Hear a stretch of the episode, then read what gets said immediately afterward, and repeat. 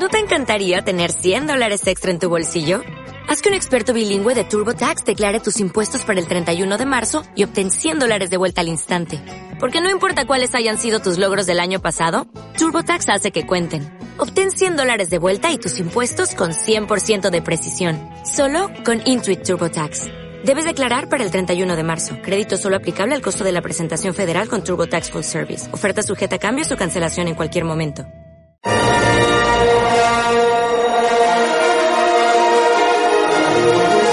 El cine, desde una perspectiva espiritual. Matrix, El efecto mariposa, Lucy, Constantine, Inception y Sense8 son algunas de las películas que hemos abordado en Trivium Espiritual.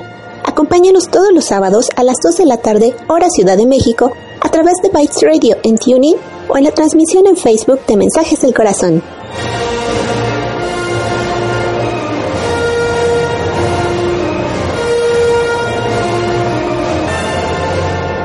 Hola, ya estamos en vivo transmitiendo desde Bytes Radio en Trivium Espiritual eh, por medio de eh, Bytes Radio y también de Mensajes del Corazón en Facebook y en Bytes Radio. Hoy vamos a hablar acerca de la película de Cloud Atlas eh, con la finalidad de ir relacionando diferentes temas, no solamente acerca de la película, sino también acerca de la espiritualidad. Esperamos que lo hayan visto y que nos puedan comentar acerca de esta película y si tienen dudas, sobre todo de los temas que se van tratando aquí. que Vamos a presentarnos brevemente por acá. Tenemos a Emelis. Hola, buenas tardes. Bienvenidos, soy Emelis. Un placer que nos estén escuchando. Hola, yo soy Galata y por favor comenten todas sus ideas a partir de esta película. Está muy interesante. Hola, yo soy Sandriana. Bienvenidos a una nueva emisión de Trivium Espiritual. Sí, muchas gracias por estar. Yo soy Mayuritzin, en Amoroso Servicio de Luz. Y como les comentaba, hoy vamos a hablar acerca de la película de Cloud Atlas. Y Emelis nos va a ayudar a darnos una breve reseña acerca de esta película para aquellos que no la alcanzaron a ver. Ok. Bueno, se llama la película Cloud Atlas, la red invisible o el Atlas de las nubes. Es una película que fue eh, eh, dirigida por Paul eh, Tom Ware y las hermanas Lily y Lana Wachowski en 2012. Está basada en un libro que, eh, de David Mitchell, donde este, esta película eh, tiene, es un poco complicada si no ponemos toda nuestra atención, ya que narra eh, seis líneas argumentales diferentes. Entonces, esta película nos lleva de la mano a través del viaje de un alma en seis momentos distintos. La primera parte vemos, eh, estamos en el Océano Pacífico en 1849, que ahí vemos un poco del tema de la esclavitud. Luego tenemos Escocia en 1936 con un romance imposible. Luego pasamos a San Francisco 1973, donde vemos a un par de periodistas luchando contra mm, una conspiración de personas muy malvadas. En Inglaterra en 2012 vemos una comedia de humor medio extraño.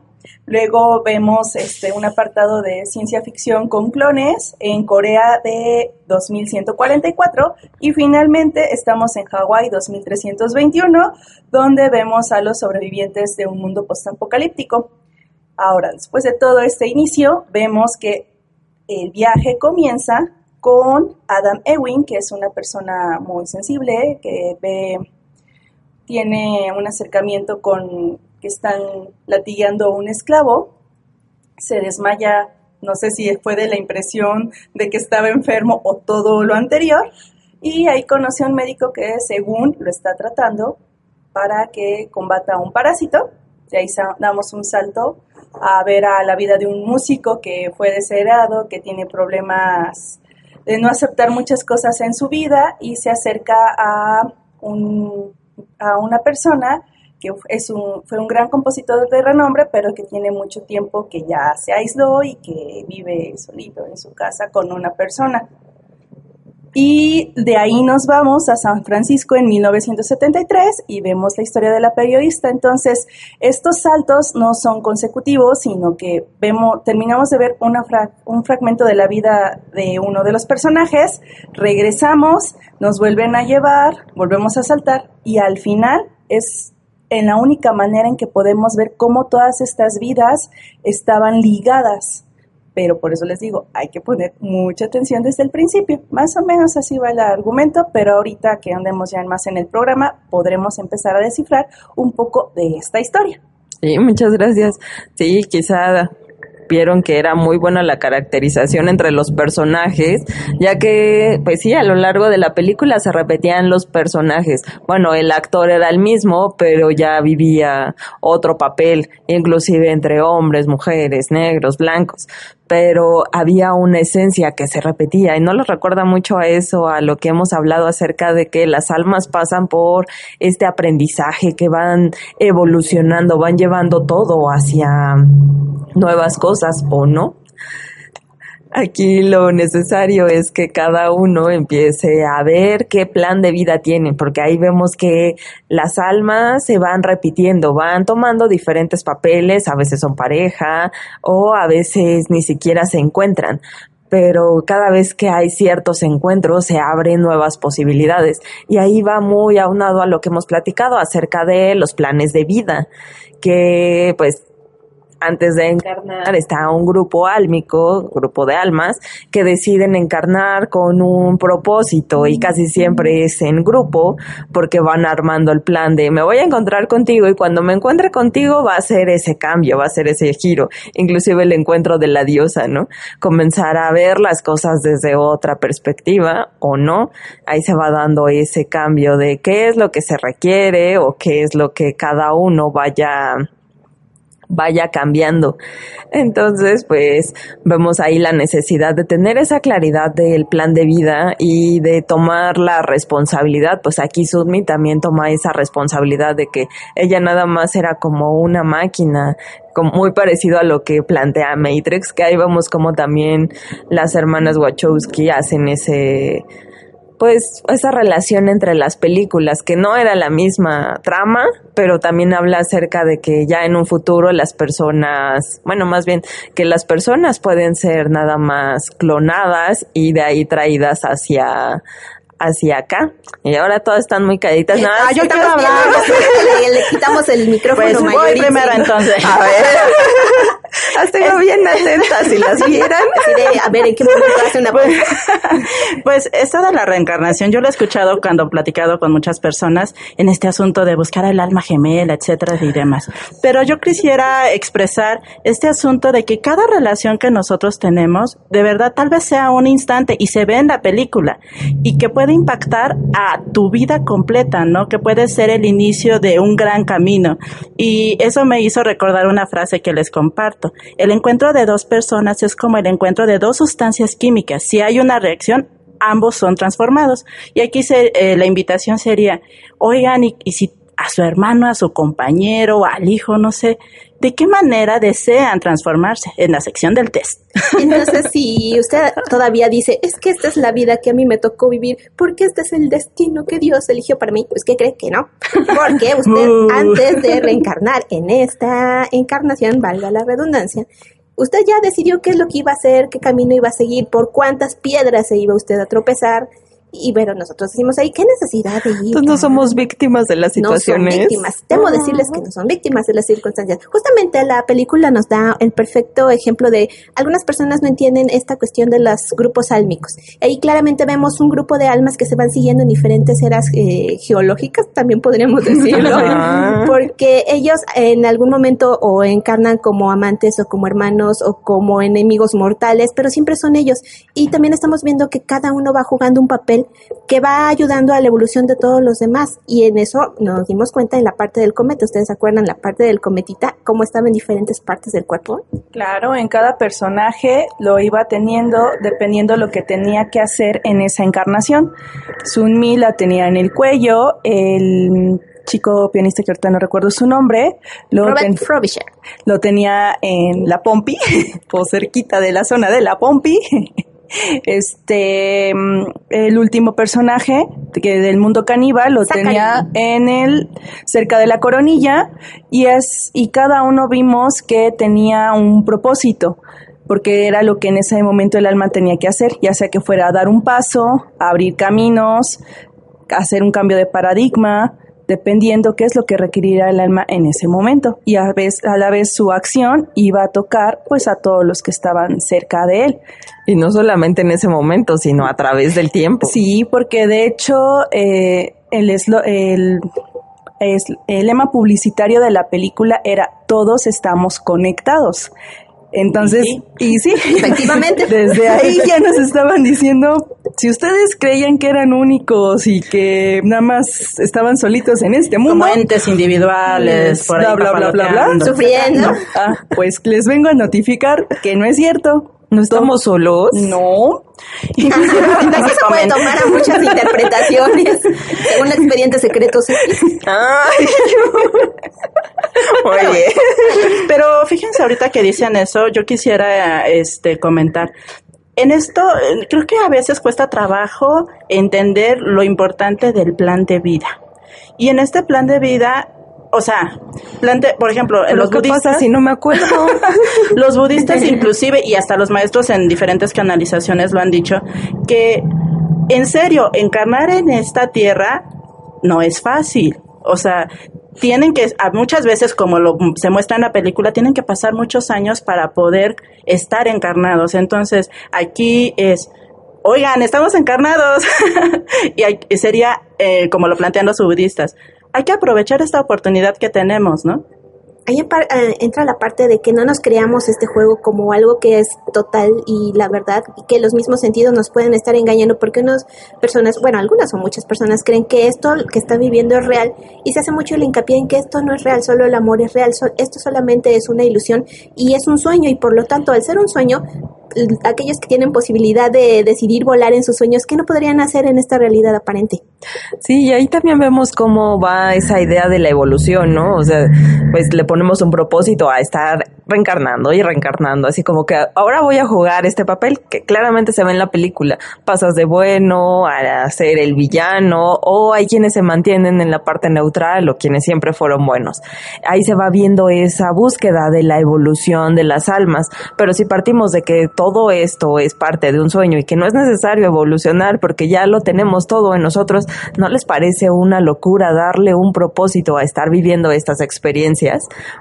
¿O ustedes qué piensan que realmente necesitan vivir todas estas experiencias o como muchos dicen, vivir la sombra para poder aceptar la luz. Es como un poco... Entonces no es necesario seguir jugando el juego. Pues no, si ya no le ves sentido, ya no le encuentras propósito. Oigan, pero muchas corrientes espirituales sí lo dicen, ¿no? Que, ay, no, que sí es un proceso y demás. Que lo duro. Pero no. Y que hay que, hay que validar el sufrimiento y que vienes aquí. pero ¿qué postura sería esa? Es la... Es, del ego y desde la dualidad. Porque Guerrera. También, y aparte. A eso no se le da a la gente, fíjate. No, y es también, vemos aquí la. Pasamos por eso, Vemos la posibilidad de que incluso el plan de vida que eh, nuestra alma en sus ideas de las cosas, igual y tener una idea muy dual desde el ego de que, ah, bueno, pues vamos a venir a lograr en este mundo, pero también ahí puede haber ese cambio en tu alma, ¿no? De que ya no le encuentres sentido al juego y con toda la ayuda que está a nuestra disposición, que ella vea esa otra posibilidad de camino amoroso y que haga ese cambio. Entonces, ¿es posible cambiar el plan que yo hice antes de venir a esta encarnación? Sí. ¿Qué tal? ¿Les gustaría a ustedes primero saber cuál es el plan de su, vida, de su alma? Porque pues ya verán que las reglas dictan que antes de encarnar tenemos que olvidar, entonces pasamos por esa etapa de olvido, empezamos a crecer, muchos recuerdan ciertas cosas, cuántas veces no han oído, a lo mejor no, que hay niños que recuerdan cuando se murieron, es que yo me, cuando me morí, o yo cuando era viejito y me las personas no, están acostumbradas, se espantan, no lo entienden.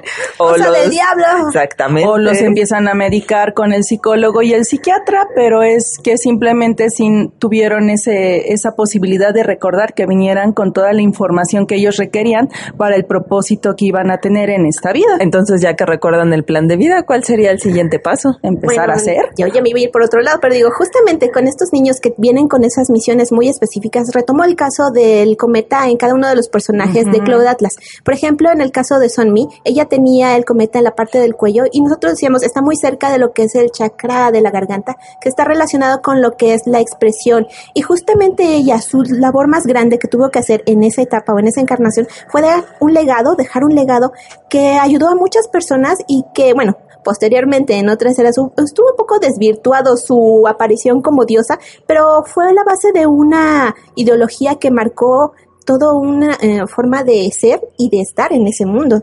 Sí, y en la película vemos que se repite mucho esa idea de la necesidad de la liberación desde Sonmi, que pues era mm, pues parte de un sistema que no podía hacer más allá que atender al consumidor y ahí era toda su vida y hasta el grillete.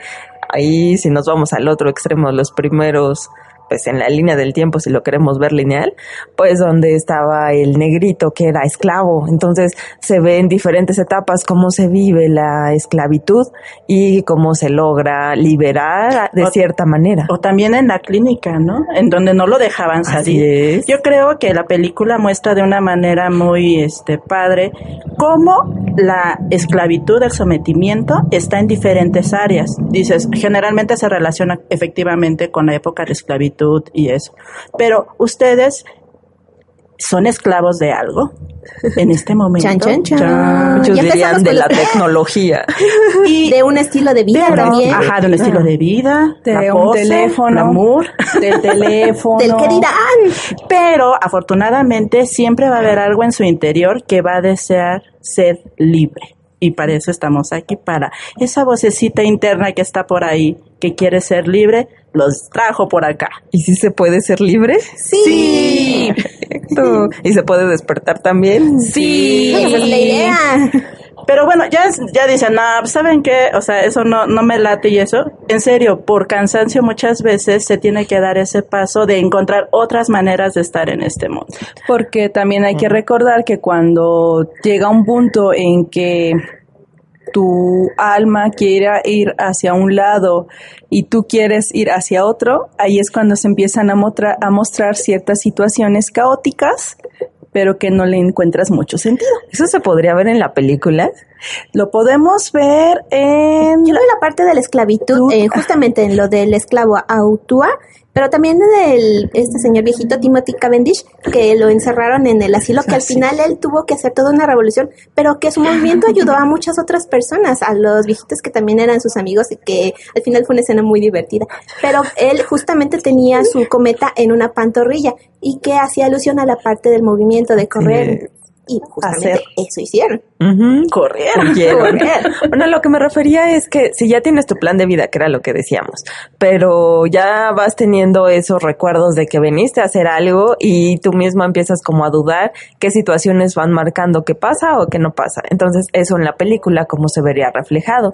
Yo donde lo veía era que en el, en la parte de Mi, que ella misma dudaba como que ella, ¿por qué la elegían a ella si ella nada más había nacido de, decían nacido de máquina? Entonces como que ella no se sentía con esa libertad de ponerse a, al mismo nivel que un humano. Se sentía inferior. Así es, pero su plan de vida ahí se ve que iba hacia la liberación, hacia dejar testimonio de que había algo más y que ella misma podía hacer la diferencia para otros. Pues ahí dejó muchas cosas para que en el futuro muy lejano él la tomaran hasta como diosa y pues sí, esa, como esas ideas de liberación. Vemos también la parte de que hemos visto mucho y que se repite mucho en las películas, como el héroe no es un, a veces no es un héroe que sea dictaminado por una profecía, sino por las circunstancias. Ella justamente no estaba pensado que ella sería la revolucionaria que marcara toda una era, sino que ella, incluso ella no se sentía merecedora y no se sentía capaz de eso. Pero justamente, imagínense ustedes, en su perspectiva, bajo las condiciones que están en este momento, ¿qué podrían ser en el futuro si hicieran ese cambio, ese cambio de pensamiento y hicieran lo que tienen que hacer? O a lo mejor le pasó como al de Zapata, ¿no? Que Emiliano, que no, él no creía que fuera a ser el líder que todos esperaban, pero él desde el nacimiento ya estaba marcado, al igual que Sonmi con el cometita. Entonces quizá de ahí sí había una indicación, aunque no era tan grande como en el otro caso que ya estaba como determinado que iba a ser el salvador, el guía, y él no lo quería tomar. Sonmi tampoco ahí suena un poco acerca de el rechazo a la llamada del ego. ¿Y nosotros cuántas veces hemos rechazado la llamada? De que a veces nos quejamos de que ciertas situaciones, ciertas personas nos suceden y decidimos que no queremos movernos, pero nos quejamos de por qué nos están sucediendo las cosas, ¿no? Pero ahorita regresamos y seguimos, seguiremos platicando acerca de esta película y vamos a ir a nuestro primer corte musical. Hablando de cerca de personajes de Cloud Atlas, ¿saben cuántos personajes interpretaron cada uno de los actores de esta película? Yo sí, aquí tengo mi esquema. Pero no sabes la respuesta hasta que regresemos. Entonces vamos a escuchar la canción denominada Cloud Atlas Opening que fue compuesta por Tom Digwer y John Klimek. Esto es Trivium Espiritual a través de Vice Radio por TuneIn y Mensajes del Corazón en Facebook.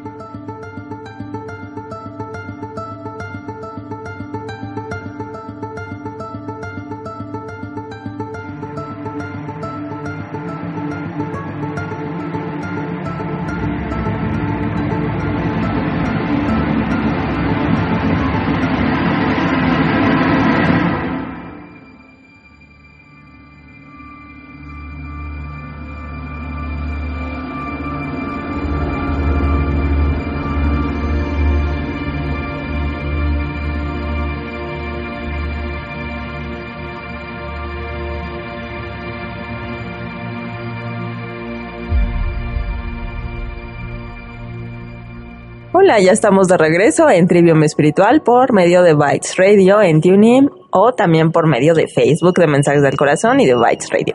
Hoy estamos hablando acerca de la película de Cloud Atlas.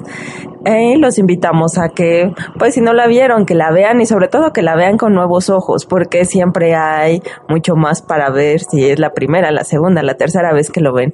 Y ahí se vemos de manera muy clara cómo las almas deciden reencarnar una y otra vez con el mismo grupo álmico, que son las personas que muchas veces dicen que pues les deben algo o que uno les queda de ver, entonces pues hasta que no paguemos o se resuelva este asunto, seguimos encarnando juntos o por qué otra razón lo haría, pero comentábamos que lo que nosotros hemos conocido, sobre todo desde un curso de milagros, es que todo esto es un sueño que entra dentro de esta malla y si decidimos salir, pues qué propósito tendría estar reencarnando y reencarnando.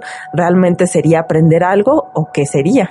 Y vamos con la parte del test. Ah, ahora sí, regresamos. Pues sí, como si ustedes se habrán dado cuenta, los actores interpretaron muchísimos personajes. De hecho, aproximadamente les tocó como hacer seis personajes a cada actor. De hecho, podemos, un claro ejemplo es este Tom, eh, Tom Hanks, que lo vemos en las diferentes épocas, es encarnando a la persona que estaba en el mundo de los caníbales, lo vemos en la, en la segunda encarnación en San Francisco en 1973, o en, con el pianista. Igual este Hailey Berry, también lo vemos como la chica de las estrellas en el mundo de los caníbales, la reportera en 1973, la asistente eh, del composi del supercompositor este en, en el 1936 y así los fuimos viendo. Y el aquí fue el reto para todos ellos porque todos los personajes tuvieron que ser muchas veces filmados en la misma semana. Entonces fue entre cambiar maquillaje, prostéticos y demás para que todavía todo tuviera una línea argumental. Pero y ahí retomando un poco lo de Tom Hanks, ahí vieron que pasó, fue como que el más picos tuvo, ¿no? Podía ser bueno, que fue cuando estuvo con Hale Berry. Ahí se podría dar como el encuentro de la diosa que como estaba ella le ayudó a desenmascarar lo que estaba pasando en esa compañía. Y al final volvemos a ver que se la vuelve a encontrar y es bueno otra vez y ya es como el cierre de esa película. El cometa ahí lo tiene él, él hace ese cambio y lo tiene ya atrás de la cabeza. Como en la nuca, ¿no? Más. Ajá, diríamos casi en la coronilla, acercándose a esa parte. Eh, retomando en ese momento en que ellos están conversando, él habla que le hablaba a su exnovia de reencarnaciones y él se reía. Y como cuando él abre la puerta y la ve, no lo alcanzó a decir, pero sabía que había un tipo de conexión. También fue curioso que ah, mencionaran a Castaneda, ¿no? Y, y también hablaran de este concepto de los no haceres, de pues no tienes que dejar de hacer lo que tienes que hacer. Y en esas cosas de recordar, de cosas como de yabús y que de repente sientes que algo ya lo habías vivido y que te resuena, vemos la parte de la música, como también en el caso de Berry cuando era la reportera, ella está buscando una obra musical que justamente es la obra máxima de Robert Frobisher y que es la apertura o la sinfonía de, las de las nubes. de las nubes. Y ella nunca la había escuchado y dice, esto me resuena, esto como que me ya y el dependiente le dice, no es posible, solo hay muy pocas copias en el mundo, pero obviamente ella ya sabía por toda la conexión que tienen todos ellos. Y justamente en la parte de la música, vemos como Robert Frobisher al hacer su obra máxima, él decía que trataba de eh, poner en ella todo lo que eran diferentes encarnaciones, cómo hubieran podido ser, cómo fueron sus vidas y que justamente... Como si estuvieran ligados por un hilo, ¿no? Así es. Y justamente nosotros decíamos que esto nos sonaba como las llaves tonales. No sé si ustedes ubican que es una llave tonal. Bueno, en este caso es como vaciar todas las experiencias y las vivencias de esa alma en un sonido, pero en este caso no era solo de un alma, sino del grupo álmico. Y una de las características de la película es que la misma sinfonía se escucha durante toda la película, pero con diferentes instrumentos. Y ahí nos ah, recalcaba muy bien Mayurichin, es como si fuera una encarnación diferente o un alma diferente cada instrumento que estuviera tocando. Justamente es cada uno de ellos del grupo álmico. Ujú.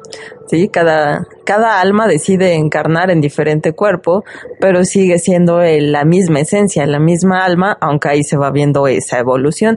Que también ahí vemos que se relaciona con los, Los registros akáshicos. los registros akáshicos, Sí, a ver. digo, para aquellos que tal vez no tienen mucha información, los registros akáshicos están custodio- custodiados por el arcángel Metatron y es, sí, sí es, es Metatron, ¿verdad? Sí, confirmo. Y es donde viene la información de todas las almas en todas las encarnaciones que han tenido. Entonces, muchas veces, cuando alguien requiere conocer más acerca de cierto aspecto para un propósito alto, porque siempre debe ser para un Sí, propósito alto y amoroso. no.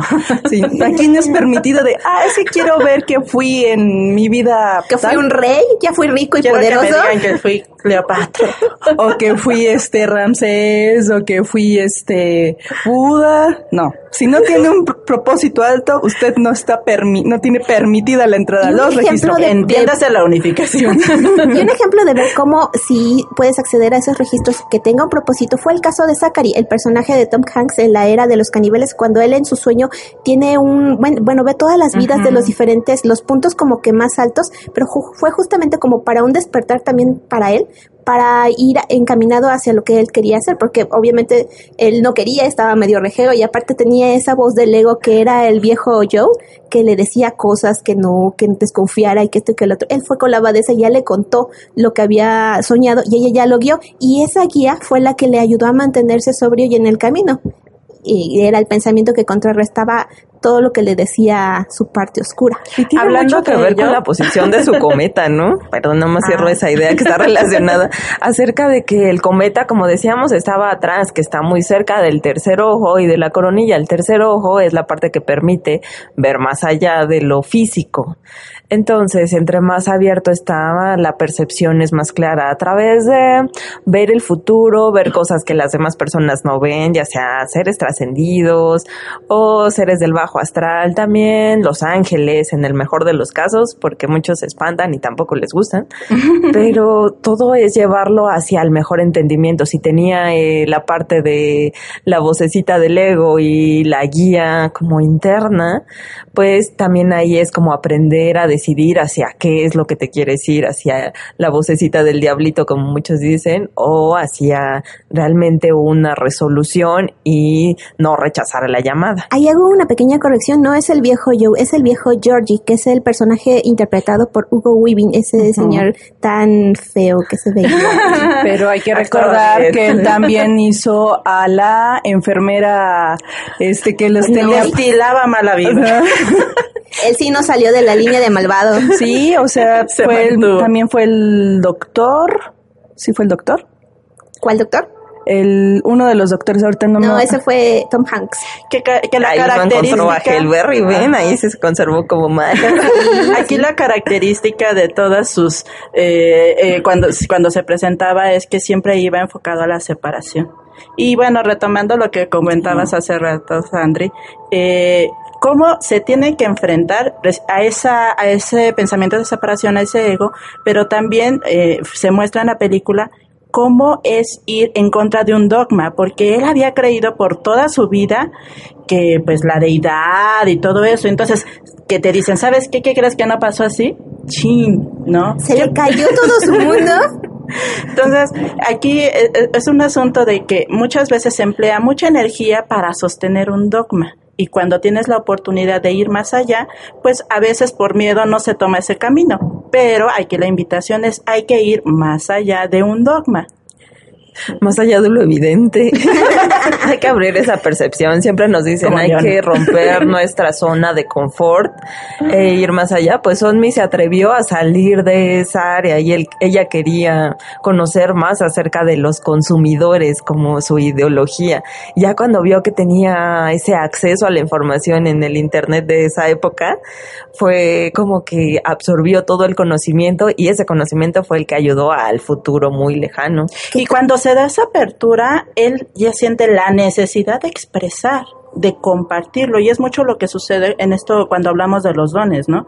Que una vez que tú ya lo tienes, de manera natural surge y se comparte, ¿no? Así de mágico, no entra el miedo, no entra la duda. Ah, bueno. Y tuvo un shock también ahí en la parte de cómo ellas pensaban que en su proceso de esclavitud, porque era una esclavitud y justamente ella era, ella, eran diseñadas como esclavas para servir, pero pensaban que al llegar a cierto punto iban a ser exaltadas, pero ¿cuál fue eh, la dura realidad?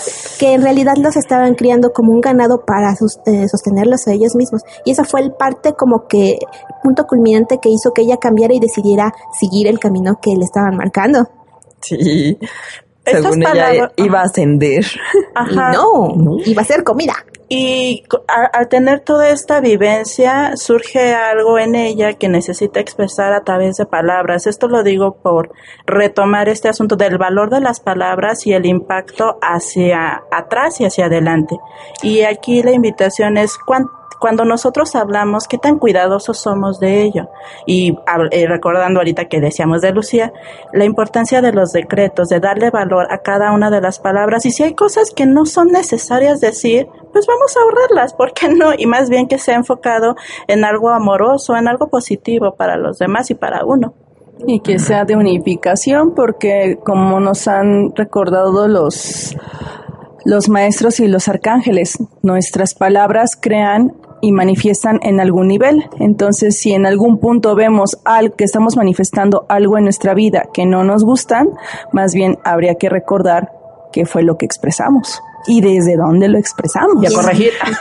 Y en esta parte de los niveles y las cosas de la lineal y bueno, las cosas que van en línea. El tiempo no es lineal, no. ven. Y eso lo vemos claramente en la película, como de repente vemos la historia de Timothy Cavendish como pareciera que será, es una película en el mundo de Sonmi o el diario que está escribiendo este Adam el diario de sus aventuras surge como una novela que lee este Robert Frobisher. Entonces ahí se van mezclando todas las realidades, pero en realidad están todas paralelas, están sucediendo al mismo tiempo. y eso es lo que trata de dar entender la película, que todo sucede al mismo tiempo. Sí, y algo para no sentirlo en el siguiente. Ajá, no sentirlo tan lejano, eso pasa en los sueños. No hay tiempo. O sea, puede cambiar todo de inmediato y etcétera. ¿cómo, llegué aquí? no es tan lejano, señores, de que no existe tiempo. Mm, todo pasa en un mismo instante, el presente, futuro y también el pasado. Entonces, pues ahí tendríamos que ver qué es lo que estamos haciendo, diciendo en este momento que está impactando de manera mm, positiva o quizá negativa hacia ti mismo o hacia otras personas. Por eso es necesario ir en congruencia y sobre todo sentirse en conexión, en unidad. Y ya nos vamos al segundo corte musical. Nos va a dar aquí la introducción. Sí, de hecho esta es una parte curiosa. ¿Saben quién fue el compositor de toda la banda sonora de esta película? No. Ya es alguien de quien hemos platicado en otras ocasiones, pero les va a asombrar quién es. Mm. Bueno, ahora vamos a escuchar la pista de No Nada, Won't Let Go. Esto es Trivium Espiritual a través de Bytes Radio, Tuning y Mensajes del Corazón por Facebook.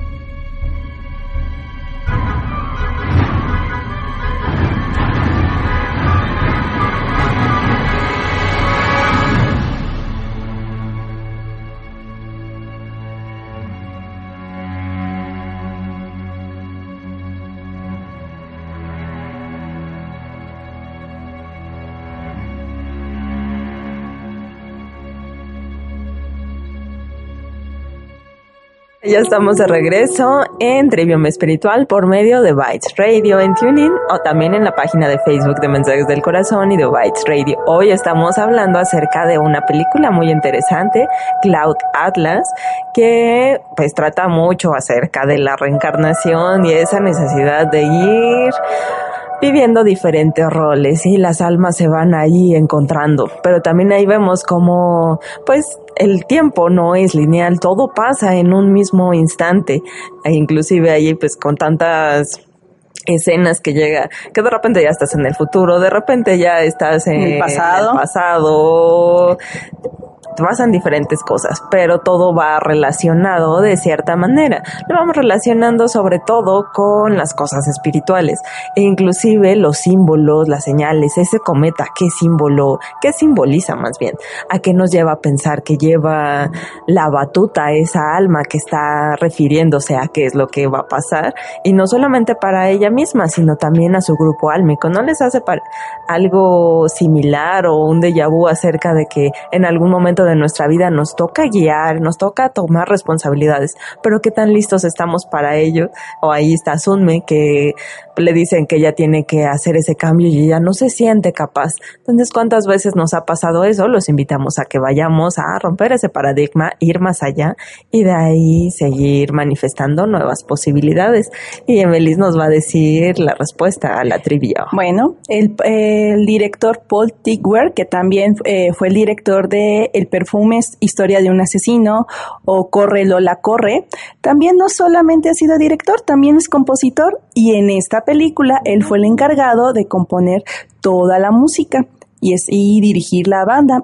Asimismo, él eh, fue, la, la, música se llama eh, A Seis Manos y que es el mismo estilo musical que se usa en Tron Legacy. Entonces, lo que él quería transmitir a través de todas estas, estas composiciones es el movimiento del alma a través de todos los puntos en su viaje. Entonces, por eso la música tiene ese impacto o ese movimiento, porque si ponen atención, en algún punto como que te resuena y te mueve algo en el interior porque pareciera que vas entendiendo de una mejor manera a los personajes.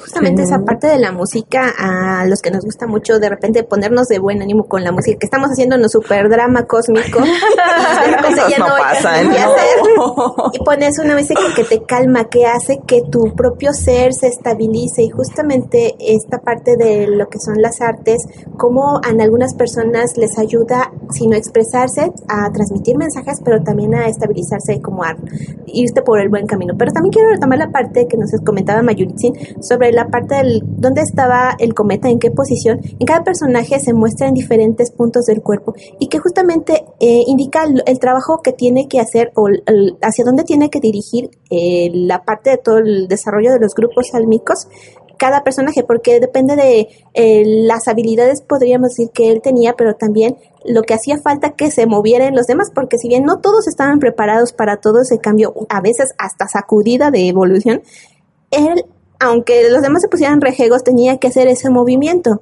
Y el cometa justamente aparece en muchas partes en los personajes. Decíamos en el caso de Zachary, que estaba en la parte de atrás de la cabeza, en la nuca, en la parte de Sonmi, que estaba en el cuello, en Timothy Cavendish, que era el, guionista, no el editor, los tenía en la pantorrilla. En el caso de Luisa Rey lo tenía en el hombro.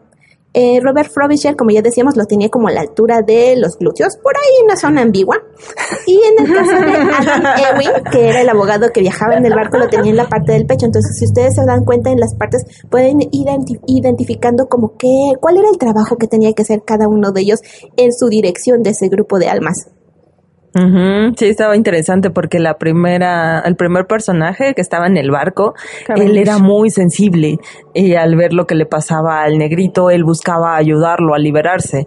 Entonces, pues siempre hablamos acerca de que si está en el pecho, está relacionado con el sentimiento y que nos lleva el sentimiento hacia la unificación. Entonces, en esta parte, al contrario del último personaje, me... Eh, así es que, gracias, que él estaba más ligado hacia la dualidad del pensamiento, que también está relacionado con el tercer ojo, pero también con el pensamiento, y por eso le llegaban tantas dudas. El primer personaje del barco este Adam, Adam, el abogado. perdón, el abogado. Sí, el abogado, él tenía muy claro hacia dónde quería ir. Entonces, pues vemos ahí lo que siempre hablamos acerca del que el sentimiento unifica y el pensamiento divide, porque siempre te lleva hacia manifestar dos posibilidades que son polos opuestos, que sería el ego o la unificación. Entonces, si lo llevas hacia el corazón, siempre va hacia la unificación. Y lo único que deseaba el abogado, lo único que deseaba era comenzar, más bien regresar con su amada, que era Tilda. Tilda, ajá, que era la misma actriz de Sonmi. Donna Bae. Eh, en esto que dices, es cuando eh, en la película lo mencionan, ¿no? Eh, la verdad es singular, sus versiones son falsedades, ¿no? Esto me recuerda mucho a este asunto de solo el amor es real, Así es. pensando en que todas las otras versiones es una ilusión, También pues, muy parecida una frase que dice que es una gota, sino una infinidad de gotas, que es lo mismo que nos han dicho acerca de que océano. todos somos parte de uno mismo, así es, de un océano, que pues no permanecemos separados, sino que todo permanece ahí unido, de una u otra manera, ya sea un grupo álmico o diferentes encarnaciones, pero siempre vemos que vamos unidos en esta gran malla, que era lo que decían, pues es que yo me imagino que todo está unido, como el efecto mariposa, lo que yo haga va a afectar en el otro lado del mundo, y aquí veíamos que no solamente era, rompía esas barreras de espacio, sino también de tiempo. Entonces vamos viendo cómo somos capaces de modificar no solamente nuestra vida, sino también la vida de los demás y es lo que buscamos también nosotros a través de estas transmisiones y a través de llegar a ustedes. Muchos nos comparten y les agradecemos que los ayudamos a comprender de otra manera las cosas y que encuentran esa vocecita interna o esa solución que los hace estar en paz inclusive con su don. Y eso es lo que nosotros logramos buscar y en la pues vemos que cada quien le pone un propósito, pero va muy ligado hacia la libertad de ayudar a otros y empezar a pues generar un cambio, ya sea de manera consciente o inconsciente, pero lo hacen. Yo los quiero llevar por otro lado en la parte de lo que son las eras geológicas. Como vemos también en la misma película, eh, si empezamos en la época de Adam, el abogado, vemos cómo todo era en la naturaleza, los barcos y está todo muy bonito. Digamos, podrían decir ustedes muy primitivo, pero era justamente esa época. Pues nos vamos a San Francisco, ya un poco más evolucionada la humanidad, ya están ahí más eh, resaltando la selva, de, la selva de concreto según evolucionada. según ellos, ya ven el ego y esas cosas que Inclusive dicen. la inundación de ahí de Seúl, ¿no?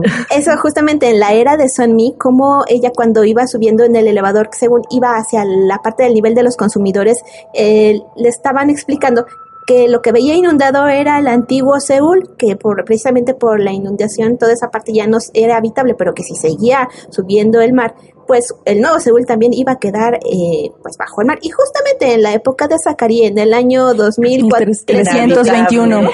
ya no estaba justamente, ya era árido, incluso no existía, ya eso eran recuerdos y eso nos suena como de repente aparecen civilizaciones que están enterradas bajo hielo o en el fondo del mar, que justamente por estos cambios climáticos y el- los mismos cambios que sufre Gaia, se va modificando los climas, se van eh, ocultando territorios, se van destapando nuevos, pero todo va evolucionando porque la misma Gaia Sur eh, sigue su ciclo. Nosotros somos los que tenemos que andar ahí corriendo por todo el desastre que hacemos, nosotros evolucionamos, pero. Que es una ilusión. Pero cómo vemos tan marcadas las eras geológicas y eso no es tan disparatado de cómo podemos ver que este mundo en el que estamos ahorita, esta realidad aparente va a ser muy diferente en unos cuantos milenios. Así es, entonces hay que poner nuestra parte para modificar las cosas siempre hacia lo mejor, que ya hay varias ayudas, inclusive desde otros lados, como lo vemos ahí en los plantíos, para que las cosas se den, comiencen a sanar.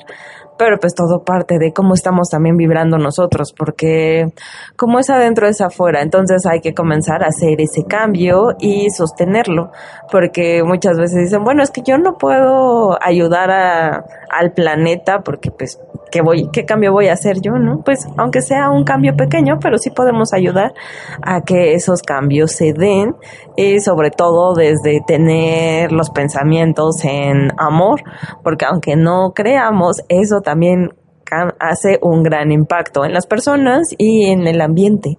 Y es que tu, tu sensación de paz colabora a la paz del mundo. Y sobre todo que nos han dicho, tú eres ese pequeño cambio que todos necesitan, cambia tú y poco a poco se irá modificando tu entorno, porque el amor contagia, el amor se expande. Entonces, no creas que eres este poca cosa y que digas, ah, no, yo soy un, un granito de arena en el mar. Ese granito de arena puede hacer la diferencia en que la balanza se caiga. Entonces sí hay que sentir, ya no hay que pensar. Pues no, porque de hecho en nuestro mundo está en la locura por tanto pensamiento. O pensar en unificación. Es que es exacto. O sea, ¿a dónde vas a, vamos a llevar el pensamiento? Aquí, es la, aquí el asunto es esa la separación o la unificación. Y quiero compartirles una frase que ahí lo mencionan también en la película. Todas las barreras son convenciones esperando a ser trascendidas. La separación es solo una ilusión. Mm, y volvemos al solo el amor real. Les digo. Y en todos estamos conectados. Es que donde está el enfoque está nuestra realidad. Nosotros vamos enfocado en ello. Por eso lo vamos viendo en todas las ocasiones. Sí, y de hecho, si no les ha quedado muy claro que tan conectados estamos. De hecho, en internet pueden encontrar un mapa donde muestran todas las conexiones de todos los personajes a través de todos los tiempos para que vean que es una gran red que no solo impacta al personaje inicial, sino va hacia adelante, hacia atrás y en todos siempre estamos eh, juntos. Y también mm, podemos hablar de Sun Mi, del mensaje, su mensaje inicial al final de su era y que la elevaron a verla como una diosa, que su mensaje un poco extrañamente tergiversado, como no tendemos a hacer nosotros, los humanos. Justamente la parte de, de, su nacimiento era la más como fantástica. Sí, claro, porque siempre nos encanta deidificar a las cosas y o a los objetos o a las personas. por no querer, por no querer o más bien aceptar que esa, eso divino ya está en nosotros. Entonces siempre es como la proyección hacia afuera no la no aceptación. Entonces, eh, lo muestran ahí y ahorita es la invitación de, oigan, y si ustedes reconocen su parte divina y conectan con su parte divina, ¿qué posibilidades se abrirían? Como decía Ramta, que somos dioses dormidos, que no sabemos el potencial que tenemos y nada más andamos papaloteando por el mundo. Papalotear es ir no con un objetivo fijo y definido. A la deriva. A la deriva. Mucho menos alto. Y menos.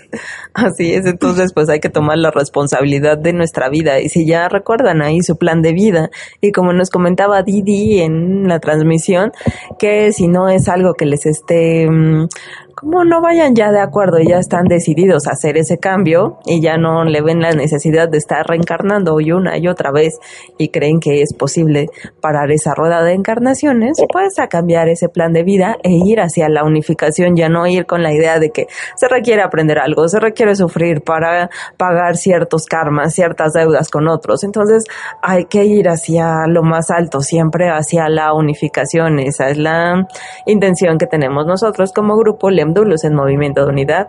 Esto pues estuvo muy relacionado con la película de Cloud Atlas acerca de la reencarnación, las llaves tonales, que también pueden usar las llaves tonales para, para, para llamar recuerdos y sobre todo la esencia de los maestros. Está la llave tonal del maestro San Germain, de los arcángeles.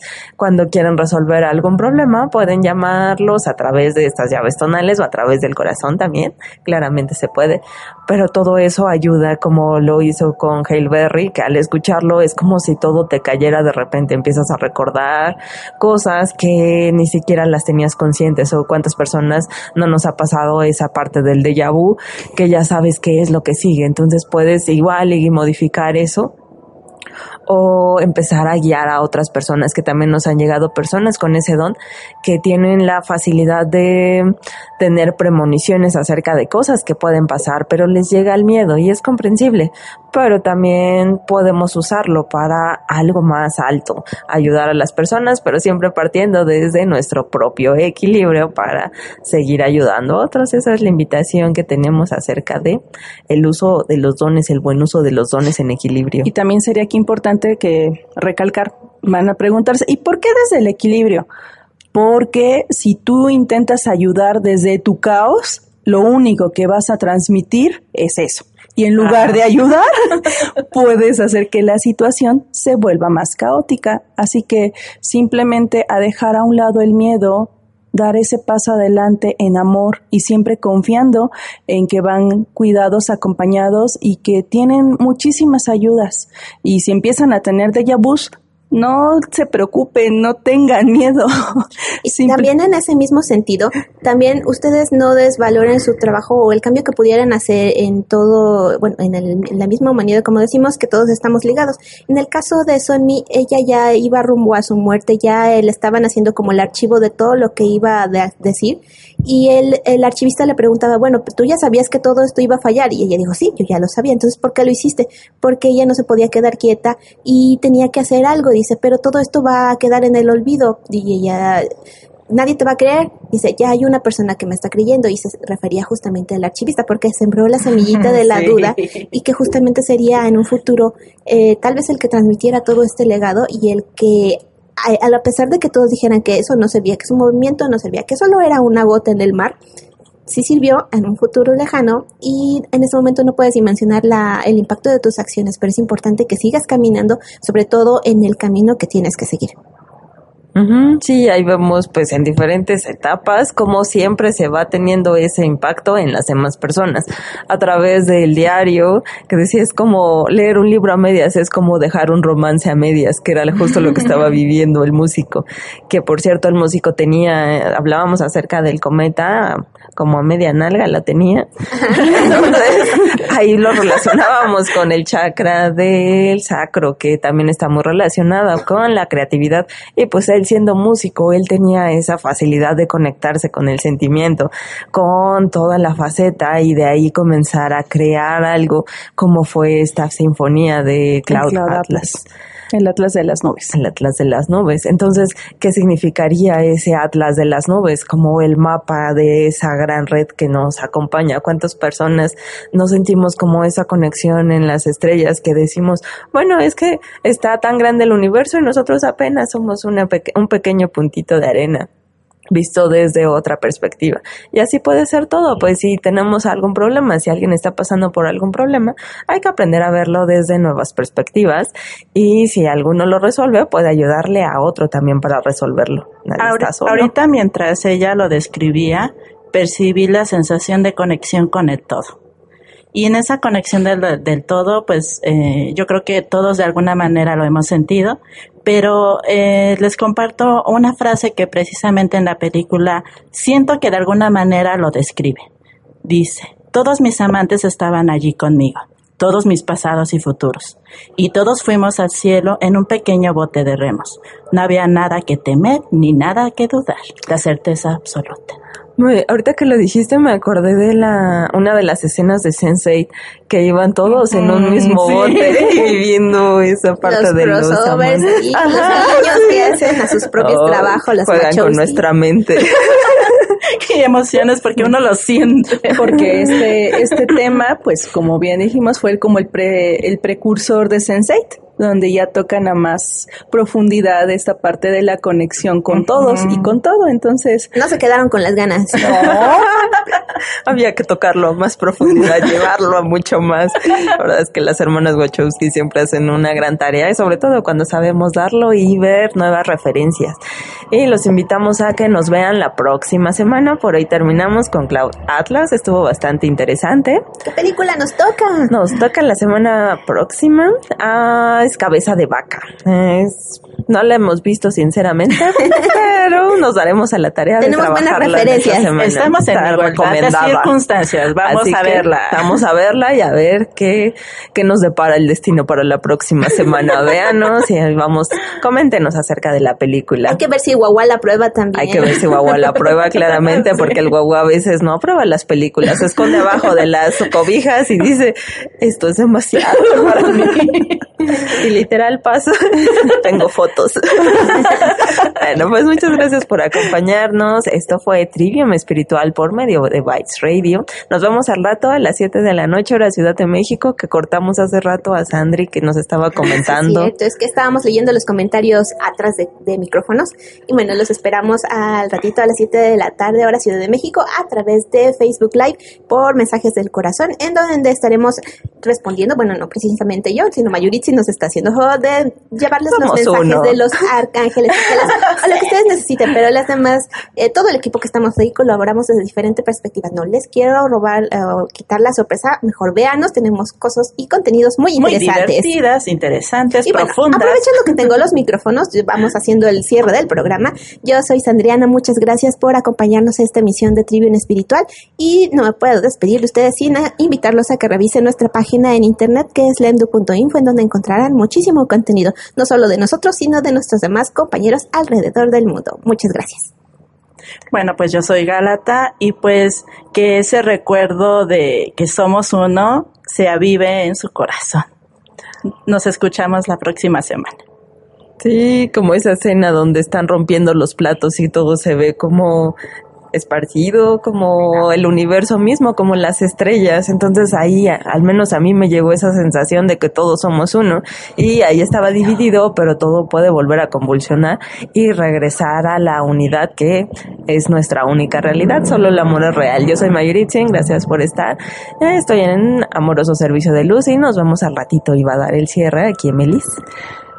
Muchas gracias por escucharnos el día de hoy. Si ya no le encuentran sentido al plan inicial de su alma, pidan ayuda, que se puede hacer ese cambio, siempre acompañados y siempre con un propósito amoroso. Y vamos a escuchar la última canción que es Cloud Atlas Final. Esto fue Trivium Espiritual a través de Bytes Radio, Tunit y Mensajes del Corazón por Facebook.